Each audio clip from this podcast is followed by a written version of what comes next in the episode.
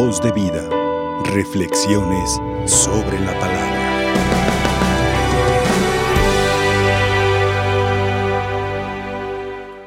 Muy apreciables hermanos en Cristo Jesús, hoy en la iglesia recordamos y veneramos a uno de los más grandes misioneros que Dios ha regalado a su iglesia, San Francisco Javier.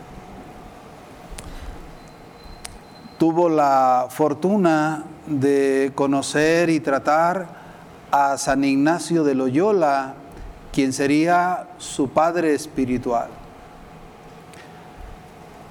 Coincidieron ellos en París cuando San Ignacio fue a estudiar para disponerse luego a recibir las sagradas órdenes ministeriales al sacerdocio. Y ahí, estudiando teología en París, le tocó compartir cuarto con Pedro Fabro y Francisco Javier. Vale la pena recordar que San Ignacio de Loyola era el mayor en la universidad y por eso llamaba la atención porque no era un joven. Y además de ello, un apasionado por Cristo. Algunos juzgaban exagerado. Y con este celo que sentía por dar a conocer a Cristo a los demás y acercarlos a Él, de vez en cuando le decía esta frase bíblica a Francisco Javier, quien soñaba con las glorias del mundo. Le decía, ¿y de qué le sirve al hombre ganar todo el mundo si al final se pierde? Pierde su alma y se condena. ¿De qué le sirve? Era el estribillo cuando se dirigía a él. Y honestamente empezó a caerle un poco mal. Le parecía pues ya un enfado que le dijera esa frase. Y no mostraba interés alguno. Sin embargo, ahí estuvo como taladro, repitiendo y repitiendo la expresión cuando lo veía oportuno. Hasta que finalmente se detuvo a pensar en esta expresión Francisco Javier y le dio toda la seriedad. De verdad, ¿de qué me serviría ganarme al mundo si al final me pierdo y me condeno? ¿De qué me serviría? Y entonces, ya con un corazón bien dispuesto, aceptó la invitación de Ignacio para hacer la experiencia de los llamados así ejercicios espirituales. Experiencia de la cual va a salir transformado. Otro Francisco Javier. Y entonces sí, ahora enfocará toda su vida y su pasión por Cristo. Junto con San Ignacio, con Pedro Fabro y otros compañeros, siete en total, van a fundar la Compañía de Jesús. Al terminar los estudios, tres años después, recibirán la ordenación sacerdotal y trabajarán dando catecismo a la gente pobre en Roma. Y habiéndose puesto al servicio del Papa, este les pidió Pablo III que fuesen a evangelizar como misioneros a la India, Ignacio designó a dos misioneros, se enfermaron, finalmente no pudieron ir, y luego pidió a Francisco Javier y a otro jesuita llamado Simón que se dispusiesen para enviarlos a ellos. Y así se trasladaron a Lisboa, la capital portuguesa, para embarcarse desde ahí a las Indias Orientales, donde dominaba la corona portuguesa. Estando ahí en Portugal, mientras se hacían los preparativos para la embarcación, para embarcarse, para viajar, el rey Juan tuvo la oportunidad de tratarlos y veía el entusiasmo, el celo pastoral, la santidad de estos hombres, y entonces él trató de disuadirlo. Les decía, aquí también hay misiones, aquí también se puede trabajar, hay mucho que hacer, no es necesario que vayan hasta allá. O sea, quería que se quedasen ahí porque la verdad hacían bastante bien. Francisco Javier escribía a Ignacio notificándole todos estos detalles. Al final Simón sí se quedaría ahí siguiendo su servicio, pero Francisco Javier no, él se decide, se determina con firmeza para ir a evangelizar a las Indias. Y cuando el rey vio su resolución, que de plano no iba a poder detenerlo, le apreciaba bastante, entonces quiso llenarlo de regalos para que no batallara mucho en las misiones. Y Francisco Javier no lo permitió. Solo recibió de él un poco de ropa, algunos libros y basta. Es más, se rehusó a que le dieran a un criado que lo acompañara para el cuidado, digamos, de su ropa él diría esta frase memorable, la mejor manera de alcanzar la verdadera dignidad es o está en lavar los propios vestidos sin que nadie se dé cuenta. Para alcanzar la verdadera dignidad hay que lavar su propia ropa sin hacer publicidad. Nos habla pues de un hombre humilde, bastante humilde. Y es en esta condición en la que se trasladará para empezar la evangelización en aquellas tierras. Y siendo un viaje tan largo, aprovechará la travesía para ir evangelizando a los que iban en la tripulación, para atender a los enfermos y arrancar así, digamos, la misión sobre las olas.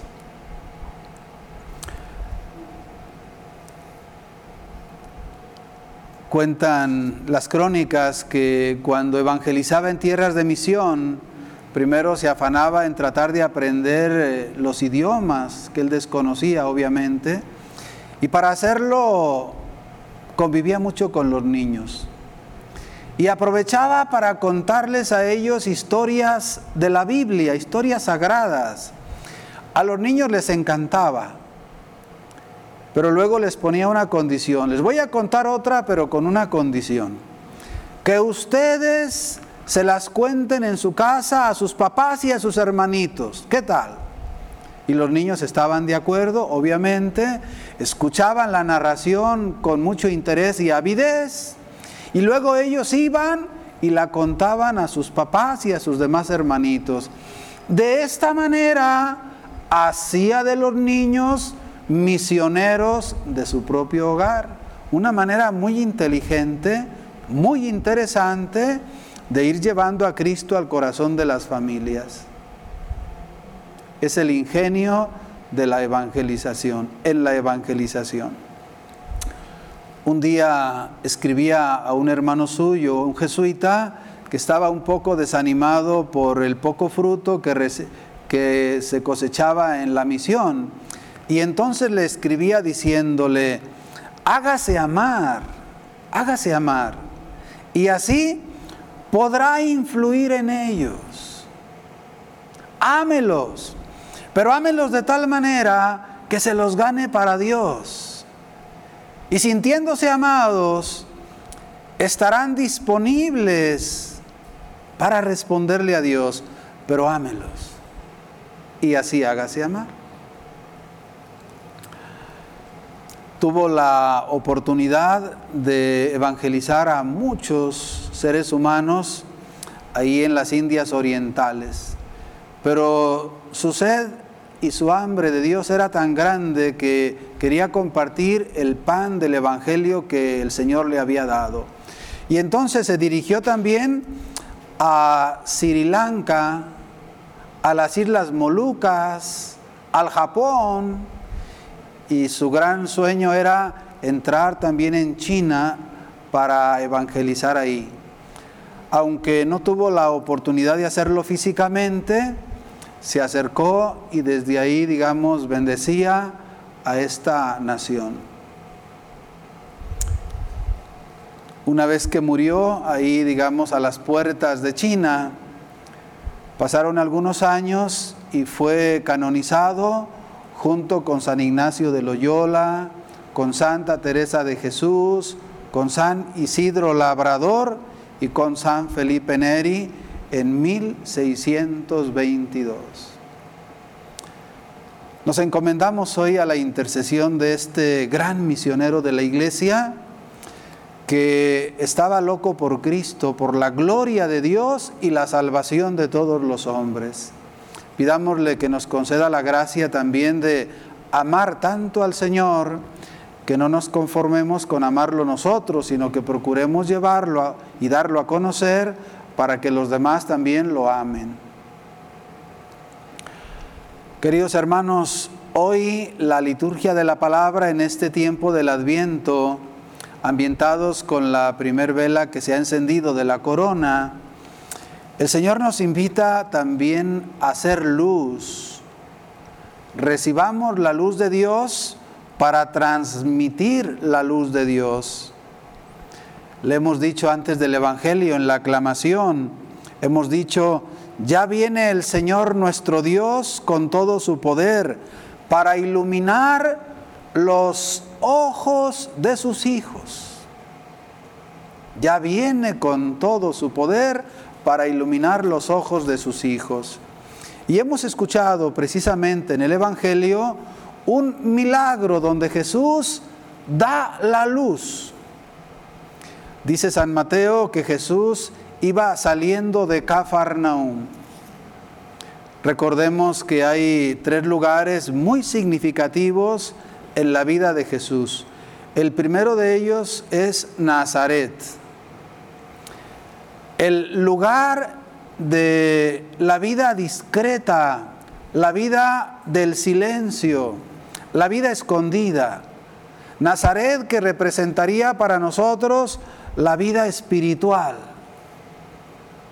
Años donde pasa, digamos, desapercibido para la historia, pero años importantes donde reina la oración.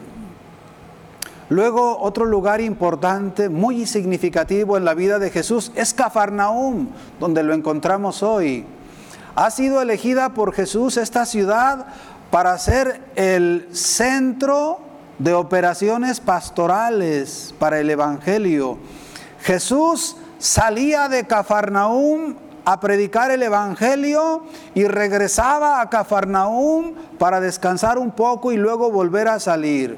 Era como el sol que desde Cafarnaúm hacía destellar sus rayos en todas direcciones. Y así Cafarnaúm se convirtió en un lugar singular, la casa pastoral de Jesús.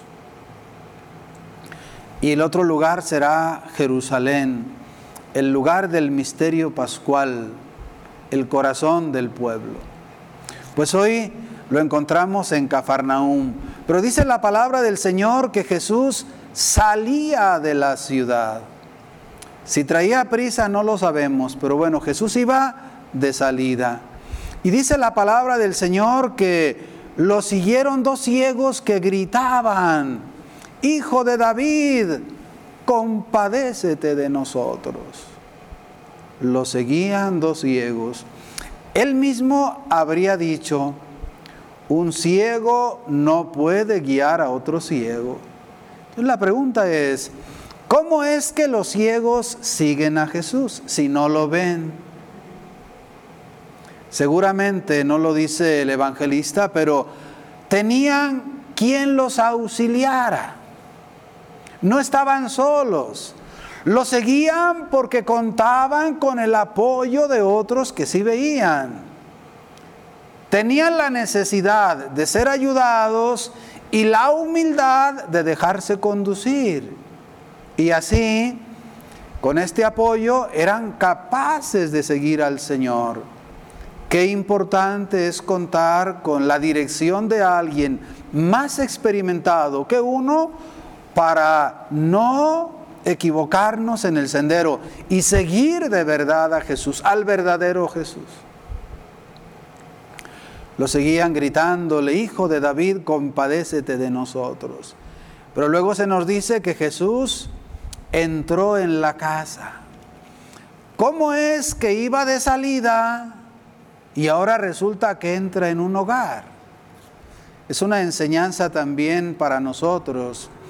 El Señor bien pudo atenderlos de carrera en el camino. Tenía el poder para hacerlo rápidamente. Pero el Señor los ha invitado a entrar en una casa, en un hogar, para enseñarnos que es ahí, dentro de la casa, en la familia, en el hogar, donde hay que darse tiempo para atenderse, para escucharse, para compartir, para pedir perdón, para volver a empezar. Hay que darse tiempo. Tener tiempo o fabricar el tiempo para otros es un signo de amor. Y ya es una luz para el otro, porque le estamos diciendo que es importante. Pues Jesús, que iba de, salida, ahora resulta que entra para atenderlo como para atenderlos como se debe, sin prisas, sin prisas. Dice la palabra de Dios que se le acercaron los ciegos, o bien les ayudaron a acercarse, y entonces Jesús les pregunta, oigan, ¿creen ustedes que puedo hacerlo? ¿Creen en mí? Y ellos le contestaron, sí, Señor, sí, Señor. No veían, pero tenían la capacidad de ver. Y entonces dice la palabra que Jesús les tocó los ojos diciendo, que se haga en ustedes conforme a su fe. Y se les abrieron los ojos. Que se haga en ustedes conforme a su fe. El Señor lo podría hacer sin nosotros, pero nos invita a colaborar creamos, colaboremos con nuestra fe. Lo demás a Él le toca. Pero colaboremos con la obra de Dios. Y ahora Jesús, después de regresarles o de darles la vista, les advierte severamente que nadie lo sepa. Que nadie lo sepa. O sea, no es el momento de publicarlo todavía. El pueblo no estaba preparado, podría malinterpretar el hecho. Que nadie lo sepa. Sin embargo, dice, pero ellos al salir divulgaron su fama por toda la región. Se convirtieron en misioneros de Jesús, hablaron de Jesús. Una desobediencia, digámoslo así, interesante, porque se convierten en misioneros de Cristo Jesús, el que da la luz.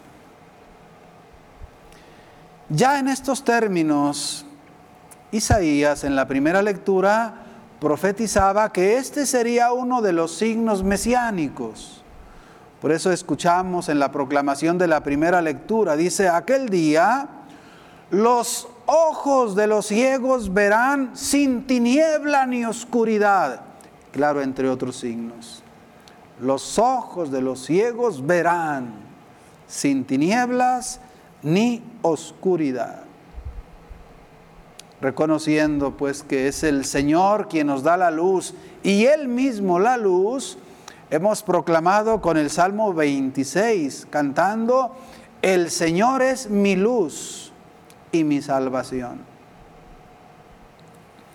Queridos hermanos, Hemos sido iluminados todos por el bautismo. Tenemos una luz especial que se llama la fe, fe que hemos recibido. El Señor es nuestra luz. Pero esa luz, esa fe, debe traducirse en obras de bondad, de caridad. Porque Dios es así y porque quiere que seamos como Él, porque somos sus hijos. sean santos porque vuestro Padre Celestial es santo, como vuestro Padre Celestial es santo. Y por eso en una de las expresiones álmicas dice, la bondad del Señor espero ver en esta vida. La bondad del Señor la espero ver no solamente en la vida eterna, desde esta vida.